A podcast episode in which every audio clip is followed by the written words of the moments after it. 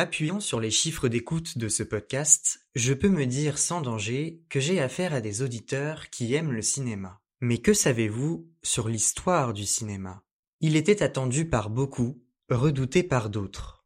Après les succès critiques de Whiplash, La La Land et First Man, Damien Chazelle est revenu, début 2023, avec son tout nouveau film, Babylone. À ses côtés, des acteurs comme Margot Robbie, Brad Pitt, Toby Maguire ou Diego Calva, avec un enjeu, raconter le passage du cinéma muet au cinéma parlant. Et oui, rien que ça, dans l'ambiance folle de la Californie des années 1920, embarqué pour une odyssée unique sur les traces des premières années d'Hollywood. Les projecteurs d'écran s'allument lentement, bande annonce. Et toi alors? Pardon? Si tu pouvais aller n'importe où dans le monde, où est-ce que tu irais? Je vais faire partie de quelque chose d'exceptionnel.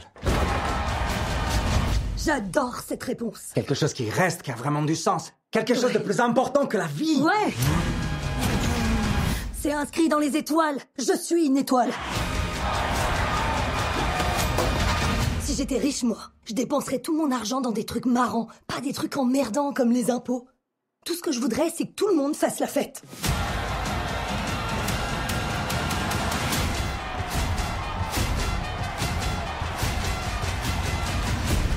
Quand je suis arrivé à Los Angeles, il y avait marqué sur toutes les portes interdit aux acteurs et aux chiens. J'ai changé la donne. Êtes-vous prêt pour quelque chose de nouveau? Wow Tranquilo, tranquilo, señor.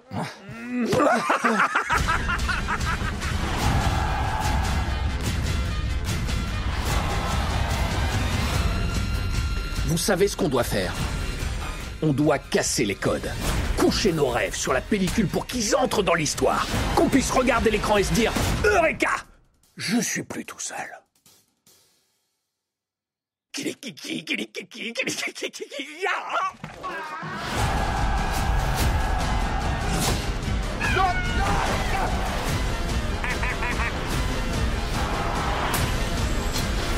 suis dans la merde, Mani. Il faut qu'on parte tout de suite. Ce que je fais a de l'importance. Vous vous pensiez indispensable à cette ville Elle se passera de vous. Imposteur Putain de merde C'est l'endroit le plus magique du monde.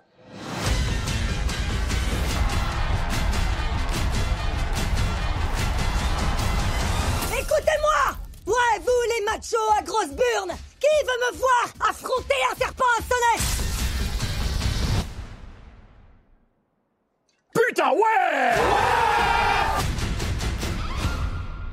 Que l'on ait aimé ou détesté ce film, une chose est sûre. Babylone ne laisse pas indifférent. Le film propose tellement de choses qu'il est difficile de savoir par où commencer. Situons l'action d'abord. La Californie, Los Angeles, dans les années 1920. Le cinéma est encore muet. Manny, un jeune Mexicain, interprété par Diego Calva, travaille pour le studio Kinoscope et aimerait devenir assistant réalisateur. Il rencontre par hasard Nelly Laroy, jouée par Margot Robbie, une jeune actrice qui a pour but de devenir une star de cinéma.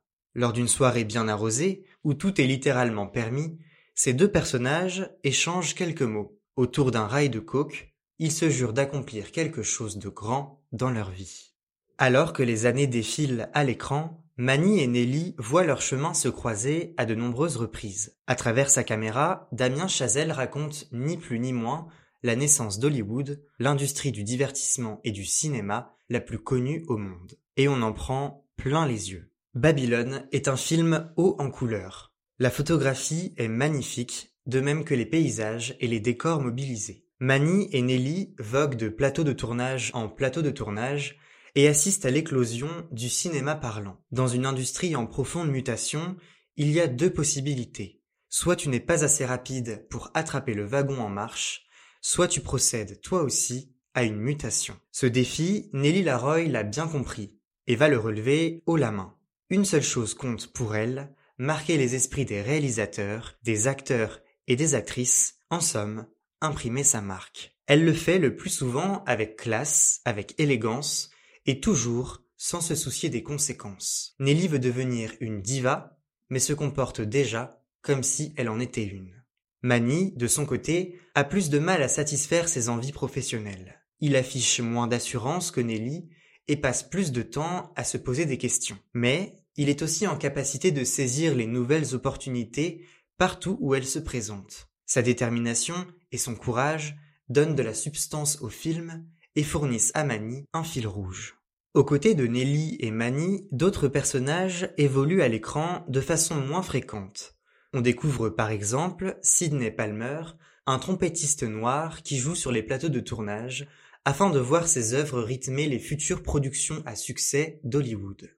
Il y a aussi Lady Feizou, une danseuse de cabaret qui s'occupe des intertitres, c'est-à-dire des textes qui étaient filmés au tout début de l'histoire du cinéma. La mutation vers le cinéma parlant va bouleverser sa vie, et pas forcément dans le bon sens. Outre le talent de Damien Chazelle à articuler toutes ces histoires, la performance des acteurs est vraiment à souligner. Le casting de Babylone s'appuie entre autres sur des têtes d'affiche comme Margot Robbie, Brad Pitt ou encore Toby Maguire. Mais dans la peau de Manny, Diego Calva, un acteur que je ne connaissais pas avant, se débrouille plutôt bien. Son interprétation appliquée rend le personnage de Manny attachant. Au vu du travail de l'acteur, lui attribuer le rôle principal a été un bon choix. Pour autant, s'il est plaisant de suivre ses aventures à l'écran, il lui manque ce petit grain de folie qui font que nos yeux se tournent vers Margot Robbie.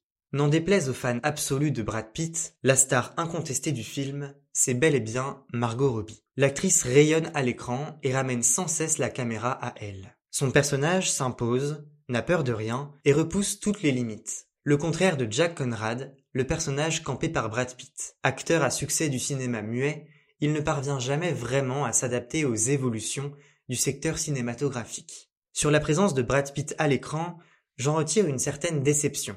Présenté comme l'acteur phare de ce film, son personnage est en réalité vraiment secondaire. Il n'a que peu d'interactions avec Manny et Nelly, ce qui renforce cette impression. Le fait que son histoire soit intéressante sauve les apparences face au caractère excessivement burlesque de son personnage.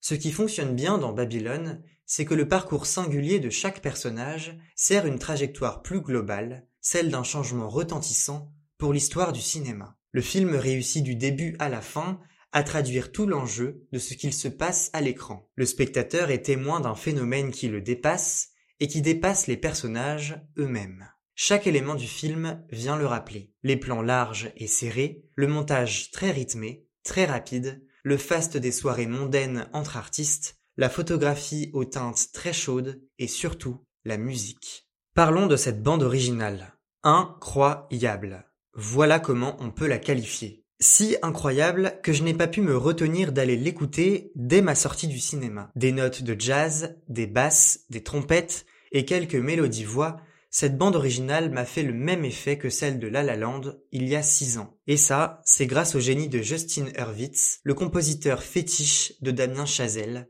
qui l'accompagne dans tous ses longs métrages. Babylone est un vrai film musical qui compte aussi bien sur les performances de ses acteurs que sur des notes de jazz pour émouvoir les spectateurs. Il m'est arrivé de sourire à plusieurs reprises en détectant quelques ressemblances avec les airs de La La Land.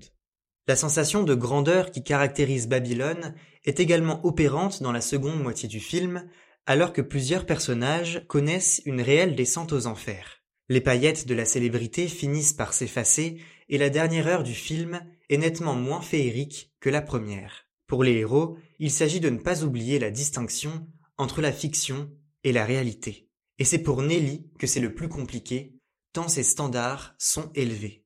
L'ambiance générale du film, l'univers qu'il présente, est unique. Même si les scènes des soirées de liesse peuvent se rapprocher de celles que l'on trouve dans Gatsby le Magnifique, de Baz le curseur de la dépravation a clairement été élevé. Ainsi, il ne faut pas s'étonner de voir dès les premières minutes des scènes de sexe entre deux, trois ou quatre personnes. Alors que l'alcool coule à flot et que les invités se font passer toutes sortes de drogues, un éléphant fait irruption dans la salle où les festivités ont lieu. Le film s'appuie sur de nombreux ressorts de ce genre pour susciter la sidération, le choc ou l'indignation chez les spectateurs. Et cela fonctionne très bien, comme en témoignent plusieurs passages complètement délirants et insensés qui ont fait s'exclamer la salle. Par exemple, à un moment, Nelly se fait mordre par un serpent devant des dizaines de personnes dans le désert au beau milieu de la nuit. S'ensuit un mouvement de panique qui frise le n'importe quoi. La scène n'a pas vraiment de sens et n'apporte rien à l'intrigue, mais elle a juste pour fonction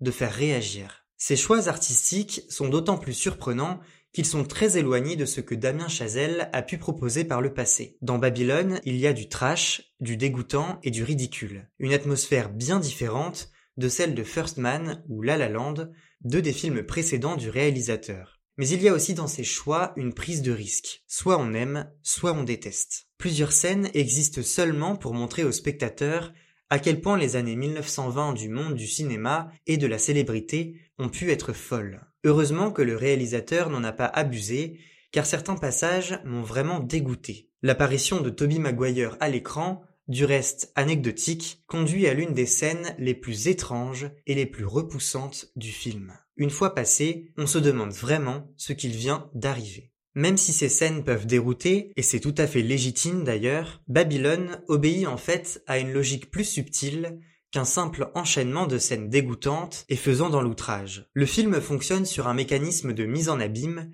qui se répète plusieurs fois. En nous parlant de cinéma, Damien Chazelle a recours à du grand cinéma. La fin rejoint particulièrement ce constat. Visuellement, les dernières minutes de Babylone sont un condensé visuel et sonore de pure folie. On ne mesure pas vraiment ce qu'il se passe à l'écran, on est comme hypnotisé par ses sons et ses couleurs. On ne retient qu'une chose, le parcours de Mani a judicieusement servi de parallèle à l'histoire même du cinéma muet et à son évolution vers un jeu d'acteurs parlant. Lorsque l'écran devient noir, on se dit juste que tout semblait logique. Bien sûr, Babylone n'est pas parfait et ne plaira pas à tout le monde. Assumer un ton décalé, souvent choquant et parfois vulgaire, c'est aussi être prêt à cliver. Et trois heures de film, c'est quand même bien trop long. Le film aurait pu très bien se tenir en durant 2h20 ou 2h30. Certaines scènes n'apportent pas grand chose à l'histoire. Il y a aussi un problème de montage. Babylone est très cuté, l'enchaînement entre les plans est parfois très rapide,